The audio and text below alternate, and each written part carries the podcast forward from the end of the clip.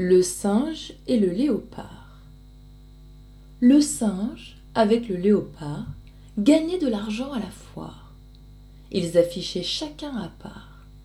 L'un d'eux disait Messieurs, mon mérite et ma gloire sont connus en bon lieu. Le roi m'a voulu voir, et, si je meurs, il veut avoir un manchon de ma peau, tant elle est bigarrée, pleine de taches, marquetée, évergetée et mouchetée. La bigarrure plaît. Partant, chacun le vit.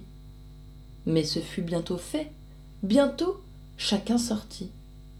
Le singe, de sa part, disait Venez, de grâce, venez, messieurs.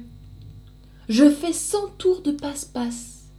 Cette diversité dont on vous parle tant, mon voisin léopard l'a sur soi seulement. Moi je l'ai dans l'esprit. Votre serviteur Gilles, cousin et gendre de Bertrand, singe du pape en son vivant, tout fraîchement en cette ville, arrive en trois bateaux, exprès pour vous parler. Car il parle, on l'entend. Il sait danser, baller, faire des tours de toutes sortes. Passer en des cerceaux, et le pour six blancs. Non, messieurs, pour un sou. Si vous n'êtes contents, nous rendrons à chacun son argent à la porte. Le singe avait raison.